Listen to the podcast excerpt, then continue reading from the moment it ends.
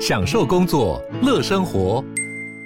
就算不在办公室，也能从容应对线上会议。HP Dragonfly 透过专业的 HP Presence 设计，内建降噪及会议快速键，搭配清晰的 Bang & Olufsen 音效，增强音讯及视讯功能。HP Dragonfly 顶级商务笔电，采用 Windows 11专业版，让您在会议中享有最佳的视觉和听觉品质。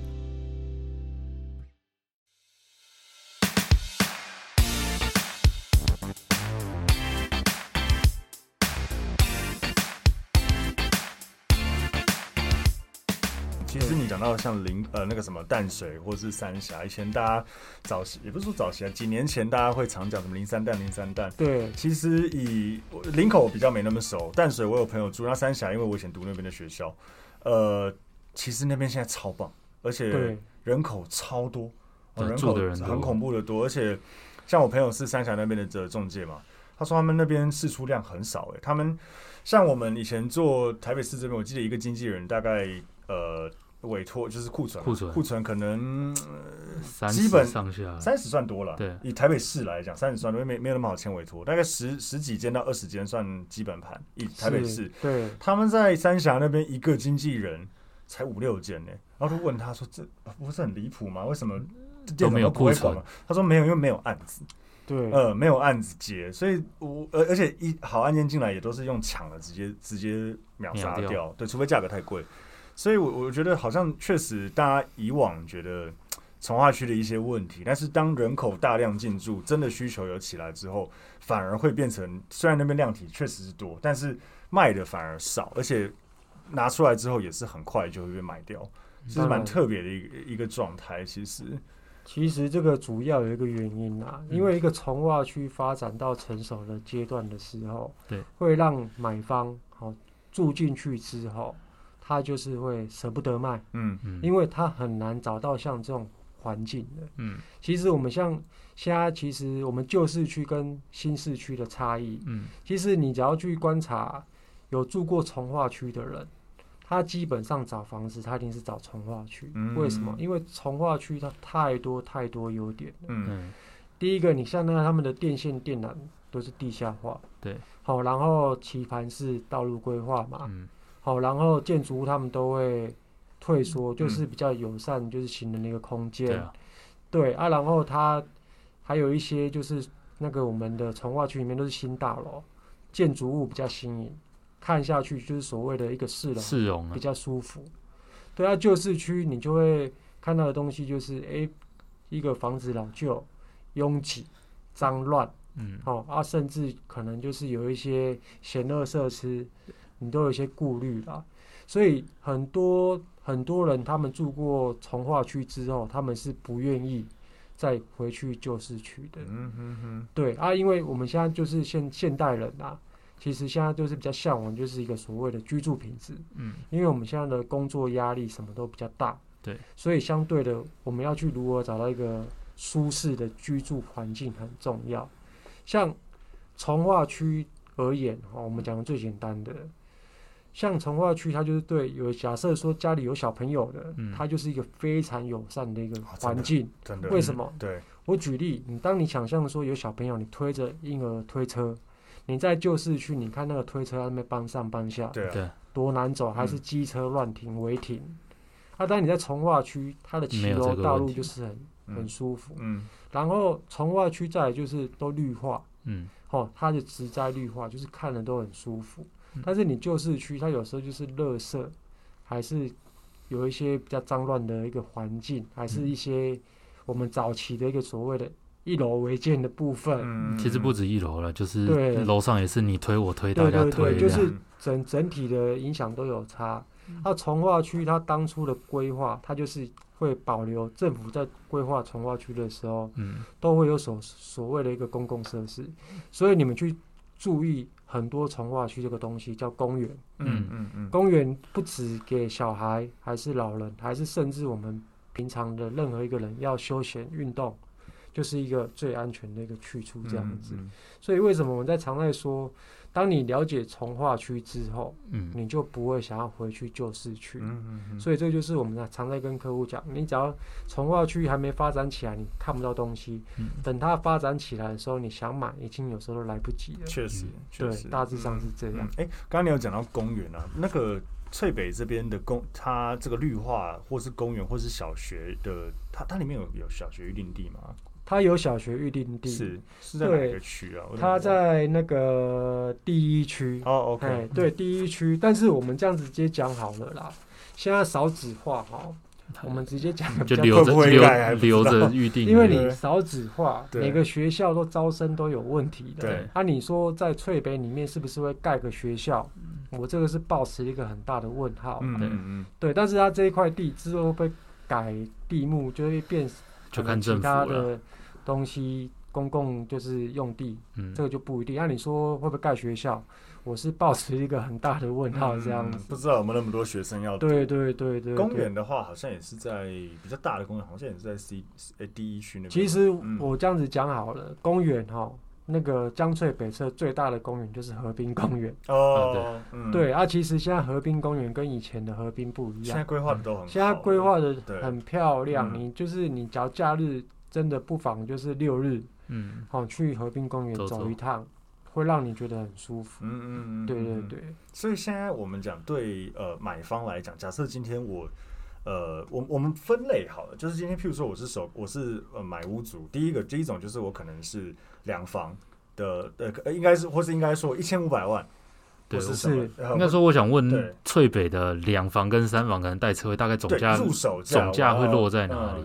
两房哦，你看是怎么平行的两房？你要二十五平行的两房，还是说就一个 range 三十平当然也可以两房，二十平以下的两房，因为现在建商建商很厉害，他有一些当初我们看到的套房产品，他都有办法给你画成两房。嗯，有有，对对对，所以就是要看，就是诶，可能权状至少有个二十五六二五六二十五六平，如果你在。D E F 区可能总价都要抓到，可能要一千八了哦。哦，要一千八。因为从化区有一个有一个特色，你就是要配一个车位。对。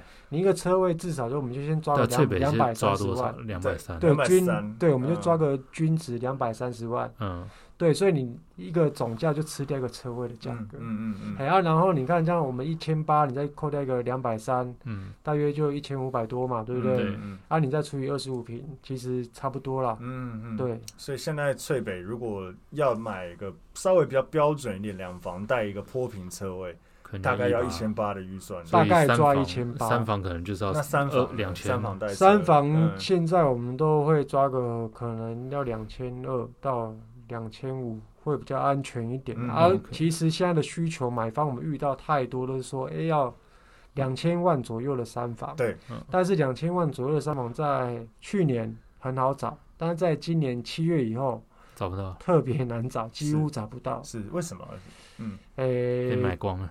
第一个就是在七月一号以前嘛，然、啊、后我们就是房地合一税二点零，嗯，那时候该卖的屋主。好，就是比较投资性质的屋主，他们想卖都赶快卖了。对，那现在就是要拿出来卖的屋屋主就少了嘛。然后人家常讲嘛，物以稀为贵嘛。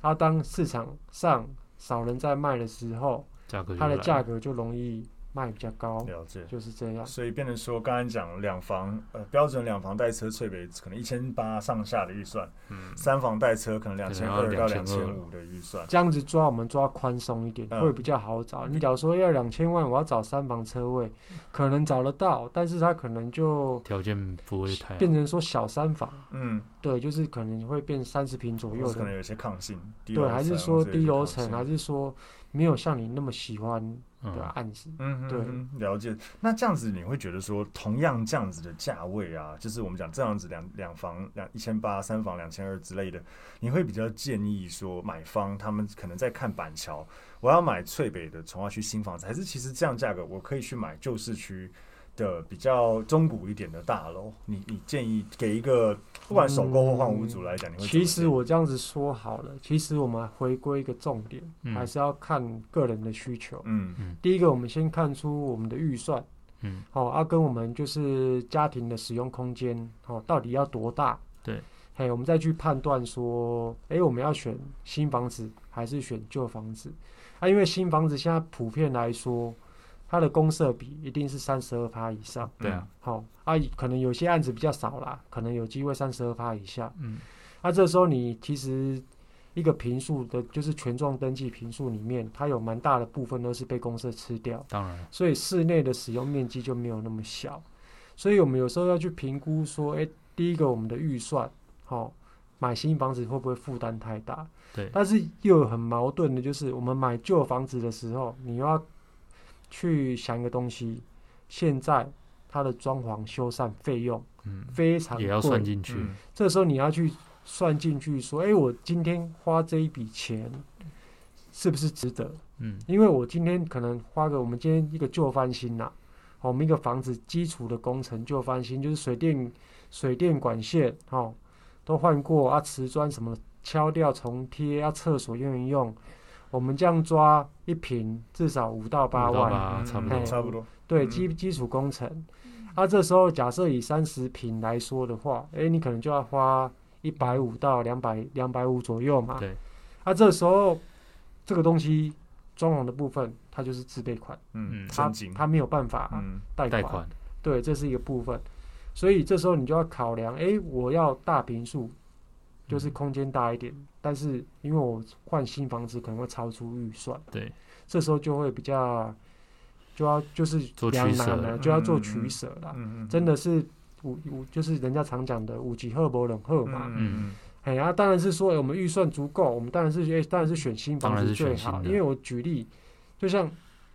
今天你买一台中古车，你花了一大笔钱，全部给它旧翻新，嗯，但是它就是中古车，对，它的性能永远跟新车是不一样的，嗯，这时候我们买新房子，它的好处就是说，哎，我们基础工程它都替你做好了，啊，假设说是换屋族群，你原本就是有旧房子的，哎，我们旧房子卖掉，贴一点钱，嗯，你就是等于把你那个装修的一些费用加进来，拿去买新房子，其实有时候对。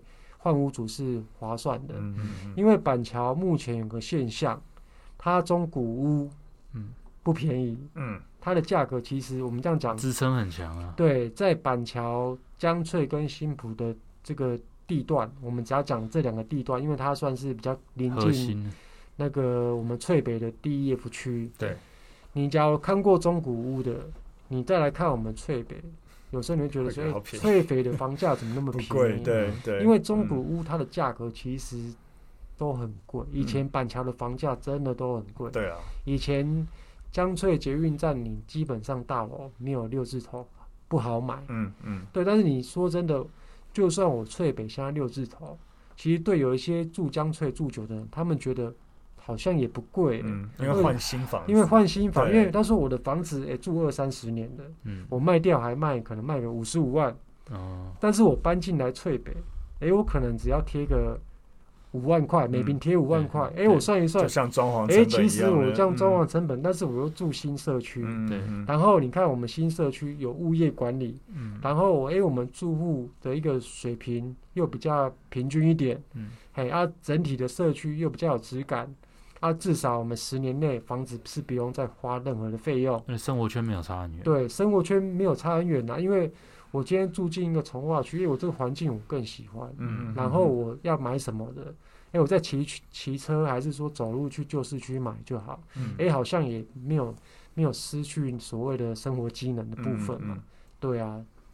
了解。所以这样听起来，翠北也是蛮多这种呃。周边的老住户搬进去的现象也都是有。其实翠北像蛮多周边的老住户搬进去特别多，嗯嗯，嗯。尤其像一些一级建商，像润泰，嗯，哦，像中泰这种比较一级的建设，像九泰，嗯、就是很多老江翠人还是老新埔人，嗯、他们直接 直接搬进去，然后等盖好之后，哎，我旧房子看要出租还是卖掉，哎，我只要贴点钱。但是哎、欸，我可以住更好的一个，就是提升我们所谓的居住品质。嗯嗯，大致上我觉得这是很健康的状况。我觉得要有当地人认同的从化区比较容易起来。如果当地人都难以认同。的话，我觉得就是都外地人进来，你说到底是不是自住之类的？我觉得会很像我那时候喜欢央北，也是因为嗯都是很多都是在地自住客搬从旁边旧市区搬进去。对，其实有一个很大的问题，在板桥，我们这样不要说板桥了，我们在整个大台北都会区，嗯，现在我们都知道一个东西，那个都更不易。对对，好，所以你在有一个新兴的从化区，嗯，它难得有新房子。那、啊、这时候就是提供我们一些旧市区的住户一个新的选择。嗯，那、啊、像我们今天翠北，好、哦，它为什么会那么热？它其实就是板桥最后的算是比较最后一块地。也算两块从化区啦，嗯、一块是在亚东那边，就是远东通讯园区那边之后也会发展。对，真的好远了。对，那稍微比较后面一点点。嗯，对啊，另外一块就是我们翠北嘛，它、嗯啊、可能之后还会有福州地区，但是假如说以比较精华的地段，哎、欸，翠北可能就是最后一块的宝地了。嗯嗯嗯。对，你要那么精华的路段，然后又是一个新兴的一种城市的氛围，可能就是翠北这边能满足那个嘛、嗯、一般的消费者。是。对啊，你像像土城暂缓重划区，据我了解啦，嗯、土城那边的屋龄平均海山捷运站那个区块嘛，金城路，对、嗯，平均大楼屋龄都二十年的，嗯，啊，当平均大楼屋龄都二十年的，这时候就会有所谓的换屋需求，嗯、对，啊，相对的，为什么土城暂缓会卖的那么好？其实很多换屋族群，当地在换，嗯、对，当地在换换屋，对，嗯、其实像。最近这几年的从化区，包含三重、央北，其实很多都是在地客，好、哦，先先买一波，嗯。嗯，就是换屋需求，嗯，嗯对，因为他们觉得，因为以前的房价真的很贵，嗯，在那个二零一三年，我没有记错，房市高点，一定的，没错，对，对。那时候房价任何一个区块超贵，嗯，然后在二零一七年左右，房市落底，嗯，那从化区大家都刚开始推出嘛。啊，因为建商他们要生存嘛，对啊，所以那时候就是建商让利，哦，直接打七折，哦，这样子吸引所有的那个买方到各个从化区，所以这也是刚好就是一个很多换屋主的一个机会点呐。嗯，啊，有一些他就想，哎，当时的房价，哎，我可能卖五十万。哎，我怎么换到从化区可能四十几万，还比较便，还比较便宜，还有人家常讲的，哎，我换去新房子，结果还要找钱回来，对，就是这样，嗯嗯对，OK，所以听起来真的，呃，整个，呃，听您这边分析起来，我觉得翠北真的是可以看，如果呃。听众们有这个需求，对，听众们有这个需求，然后当然工作就是因为自助，当然毕竟是有一些我们常讲非理性层面啊，你可能工作在哪里，爸爸妈妈在哪里，什么之类的。但是如果有想要换屋或首购来讲，其实翠北因为像像我们刚才讲的一些有成功的从化区为潜力去看，只要人口进得去。其实生活机能就会起来，生活机能起来，人口就会更愿意进去。它是个善的，它自助的买盘就够强。对，所以我觉得，哎，听起来这个真的是一个可以考虑的一个地方。嗯，那呃，我我们今天其实时间也差不多，那也很谢谢您今天来到我们这边跟我们分享这个翠北从化区的很多的内容跟密信。那如果各位听众对这个江翠北侧还是有更多的疑问或是问题，嗯或是有想买这边的房子的话，真的对案子有兴趣的话，对我们非常欢迎这个各位听众可以直接联络我们的王副理，我们会在下面的贴文留下这个王副理的联络方式，可以哈，以及粉专、粉丝专业、粉丝团全部留在下面，大家可以直接联络。对啊，如果听众们有什么问题，也欢迎帮我们留言，那我们也可以再询问你们，再回复给大家。对，OK，好的，没问题。嗯，那我们今天 Podcast 到这边，谢谢大家，谢谢，拜拜，拜拜。